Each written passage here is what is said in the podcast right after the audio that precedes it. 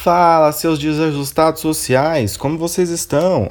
Espero que estejam bem e se não tiverem também eu não posso fazer nada, né? Beijos. Brincadeira, gente.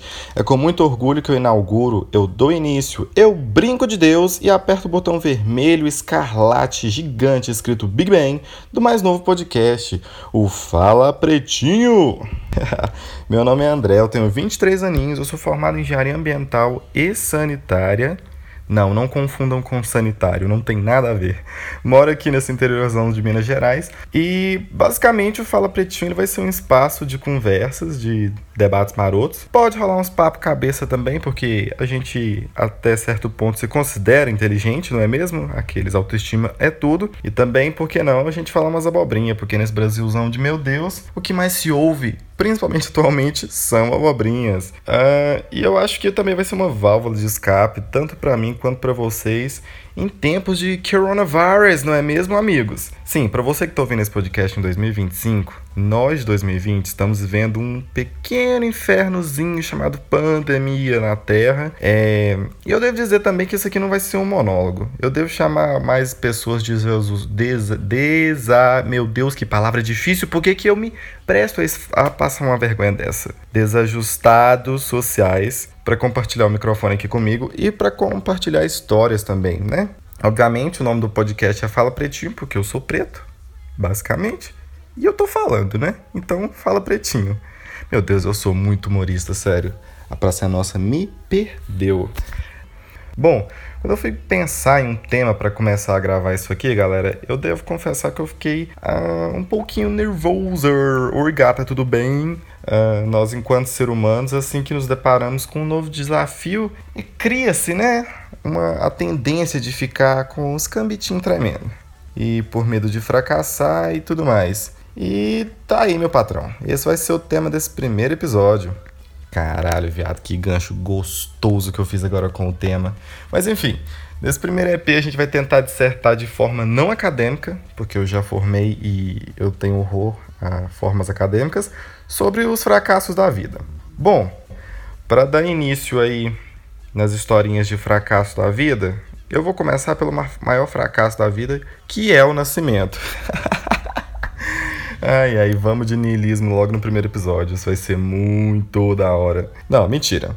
Assim, logo de cabeça, o primeiro fracasso que eu lembro claramente foi de quando eu tava na escola. Gente, a escola em si já é um fracasso. A instituição escola, aqueles, né, que já vai começar com polêmica no podcast. Mas enfim, era, sei lá, quarta série, eu estudava em escola de bairro, eu sempre fui da classe média baixa baixa, né, galera? Vamos, vamos ser sinceros, né? Aquela coisa que tá com aquele pezinho na classe D tendendo a linha da miséria. Mas nunca passei fome, pelo menos isso. Mas só de imaginar, vocês já devem estar tá conseguindo é, criar a cena aí na cabeça de vocês, né? O bagulho era louco, tio.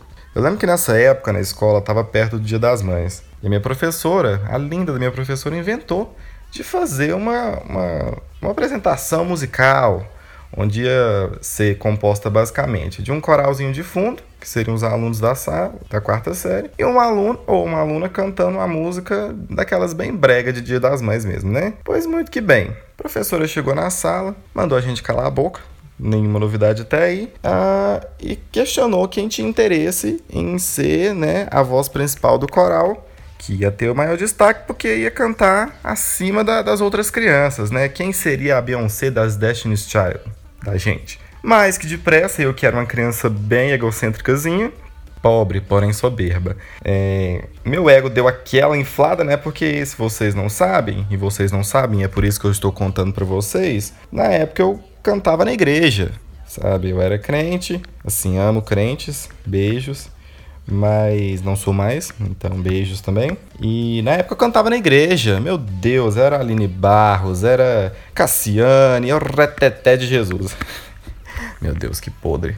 Mas enfim, eu me senti o próprio Pavarotti, o dono da porra toda. Para ficar mais interessante né, na, na história que eu estou lhes contando, na minha sala tinha um guri aqueles guri filhote de gente rica e branca que acha que porque tem mais condições sociais ele sempre vai ficar com todos os papéis principais, mas não ficou.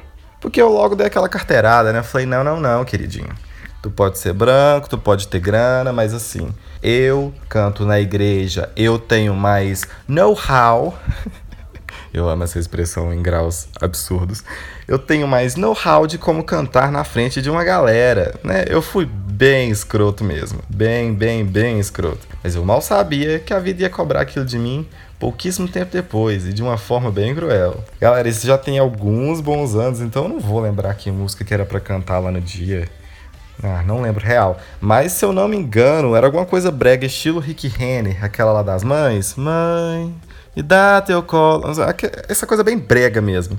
Aí, coisa de umas duas semanas antes, começou o ensaio, né? Para aquilo ser um pouco menos pior, pra gente tentar entrar em, em sincronia. E galera, foi só ladeira abaixo coral das crianças era muito desincronizado, nada combinava com a música.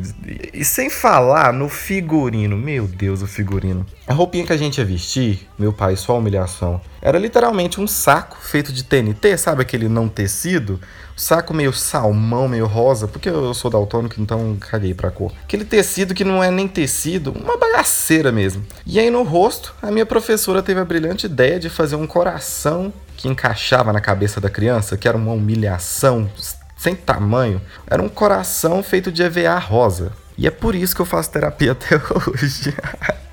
Só sei que, para resumo, eu literalmente tava me sentindo uma diva pop, porque eu ia cantar na frente da escola e tudo aquilo ia ser meu momento, ia ser o meu momento. Eu já tinha decorado a letra da música, já tava fazendo vibratos, melismas, parecendo a Débora dos falsetes com a Melody. Tava uma coisa linda, ensaiadíssima. Eu era um garoto da Broadway. Só que não. A apresentação ia ser tipo numa sexta-feira, sabe aquele verdadeiro sexto? Sextou. Então, lá pra quarta-feira mais ou menos, a vida começou a querer me zoar. Eu comecei a espirrar mais do que o normal, mas até aí tudo bem, né, campeão? Quem é que não espirra? Quem é que não tem uma crisezinha de espirro? Só que esses espirros aí passou pra uma coceirinha na garganta. Aquela coceirinha chata, sabe? Aquela, aquela, como diz a minha avó, aquela baratinha no final da garganta. Que expressão meio nojenta, mas enfim. Mas tudo bem. Quem não tem alergia? A alergia passa rapidinho. Mas aí foi meu erro. Na minha cabeça de criança burra, aquilo ia se curar assim, de uma forma mágica, de uma quarta para quinta. E eu não falei nada para minha progenitora, né? Também conhecido como minha mãe. Na quinta-feira de manhã, o meu nariz já estava entupido. E eu já estava meio fanho. Mas tudo que eu não pudesse resolver. Eu comecei a levemente entrar em desespero, mas o que, que eu fiz a respeito? Gente, é sério, eu não tô zoando. Eu chupei uma laranja. Eu literalmente chupei uma laranja. Porque uma vez eu vi na televisão, aquelas crianças que, que acham que é inteligente, que laranja tinha vitamina C e que era bom pra gripe, né? E os caralho a quatro. E eu achei que uma fodendo laranja ia me curar. Pra resumo da ópera, galera, na sexta-feira de manhã eu já tava sem voz. Eu literalmente estava sem voz. Você podia me chamar de Britney Spears. Desculpa aos fãs, mas eu tive que fazer essa piada. É, mas mesmo assim, na minha cabeça, até a noite eu ia dar conta de cantar. Porque era o meu momento. Vocês não estão entendendo. Era o meu momento. Bom, chegou a noite. Escola lotadaça e pans. E eu querendo que alguém me desse um tiro, né? Porque eu ainda tava sem voz. Enfim, tinha umas apresentações antes e tal. E cada minuto que passava, que ia chegando a hora da nossa apresentação, da apresentação da minha turma, eu tinha certeza que eu ia ser humilhado na frente de todo mundo. E, gente, a humilhação veio. Foi uma derrota tão grande, mas tão grande, que quando eu comecei a cantar, parecia que uma galinha estava sendo torturada. E eu não tô exagerando. Eu passo mal de rir, eu passo mal só de lembrar dessa merda. E bom, vocês não têm noção o que, que era a cara das mães que estavam na frente assistindo aquele The Voice versão é, inferno. Eu só lembro que antes mesmo da apresentação acabar, eu já tava chorando. E eu dei a desculpa de que eu tava muito emocionado porque a minha mãe tava me vendo cantar. E assim começou, né, a sucessão de fracasso. Mas o fracasso humano, ele, ele devia ser normalizado na nossa vida, né? Porque se tu parar pra pensar, 90% da vida da gente é fracasso. Por exemplo, se tu acorda hoje, abre o olho, se você acorda em Paris, Roma, sei lá, Itália, não sei, tu venceu na vida. Mas se tu abrir o olho, tu tá aqui no Brasil, com o presidente merda que a gente tem, tu já fracassou, hein, meu patrão? Sinto em te falar, viu? Fracasso também, ele é muito relativo. Por exemplo, se tu é fitness, vamos, vamos usar o, exemplo da galera que é fitness, né? Os bodybuilder, os, os cookies de, de whey. Se tu é fitness e se dispõe a fazer, sei lá, 100 flexões. E eu vou deixar aqui bem claro que quando eu me refiro a flexões, são flexões mesmo, não aquela coisa ridícula que o presidente faz na rede nacional. Mas enfim, não vou me estender muito sobre política. Se tu se dispõe a fazer lá 100 flexões, mas consegue fazer só 70, aquilo pode ser um fracasso para você, porque você se dispôs a fazer 100, mas você não conseguiu. Mas para mim, para mim não é, querido. Para mim, o ato de vestir a roupa para fazer um exercício já é uma vitória. É sério. Meu abdômen já toma forma só de calçar o tênis e eu nem tô zoando. Esse podcast é um oferecimento de sedentarismo e companhia. Por falar nisso, eu e a minha roommate, é que eu adoro falar roommate, para quem não sabe, roommate é uma expressão em inglês pau no cu para falar a pessoa que eu divido casa. É porque sim, eu divido apartamento, porque eu ainda não tô uma madame para morar sozinho. Enfim, eu e a minha amiga que divide apartamento, a Jacqueline, Uh, no começo do ano, a gente se dispôs a comer melhor, sabe? Ter uma alimentação mais saudável, parar de comer tanta coisa industrializada, comprar mais legumes, verduras, frutas e geleias e queijos e tudo mais. É, funcionou um mês, assim, mais ou menos. E esses dias a gente pegou, se pegou apostando quem conseguia entupir primeiro a veia do coração. Eu nem sei se é a veia do coração, mas tipo assim, quem conseguia chegar em um infarto fulminante antes de tanto comer besteira. É mesmo, é o... e adivinha, gente, adivinha quem tá ganhando isso? Isso mesmo, o idiota aqui. mas assim, eu acredito, eu sou universal. Essa piada nunca perde a graça. Eu creio sim no poder da transformação e eu acredito que a era Graciano Barbosa uma hora vai chegar. Esse sol ainda vai brilhar para mim. Mas enfim, enquanto isso, né? iFood me patrocina, porque é todo dia, linda. gente, outro fracasso da minha vida, e cuidado, pois esse aqui pode dar gatilho em muita gente, foi ter tomado três bombas no exame para tirar aquela desgraça de habilitação, né? Porque se tem uma coisa que é para humilhar o ser humano, é o processo para tirar a carteira de motorista. Gente, aquilo, é sério, eu sinto no âmago do meu ser que Deus, se ele existe ou não, criou o carro e o próprio Satanás foi lá e criou o exame para tirar a carteira. Não é possível. Sério. Eu lembro que eu tinha, sei lá, eu tinha acabado de fazer 18 anos e eu fui todo feliz e saltitante para fazer aquele exame. E as primeiras etapas, o psicotécnico, a prova escrita, o cursinho, foi muito tranquilo para mim. Mas quando eu entrei dentro do carro, e assim, eu já dirigia antes. Eu aprendi a dirigir quando era ainda menor de idade. Porque eu morava em fazenda, né, gente? Então, precisa aprender a dirigir muito novo e fazer coisas quando você é muito novo. Mas enfim, eu já, eu já sabia dirigir. Eu tinha uma noção de direção. Mas quando eu entrava no carro da autoescola, era como se o instrutor me desse um soco no meio da minha cara e eu ficasse nervoso, barra idiota, barra atônito. Eu nem sei o que significa atônico. Vou parar de usar a palavra que eu não sei o significado.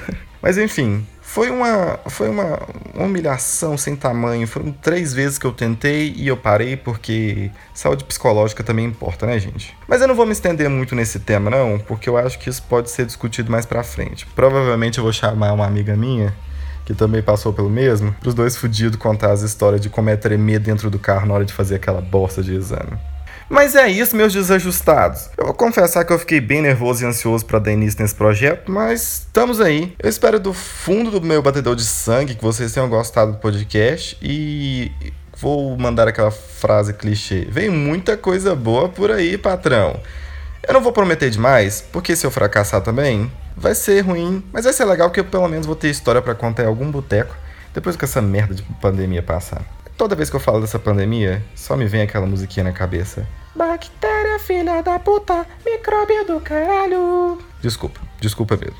Eu peço encarecidamente para vocês me seguirem no Instagram. Eu sou legal, gente, eu juro. Meu Instagram é arroba André Luiz com Z FPT de Fala Pretinho. E também, para quem tiver o Twitter, que também é André Luiz FPT, de Fala Pretinho.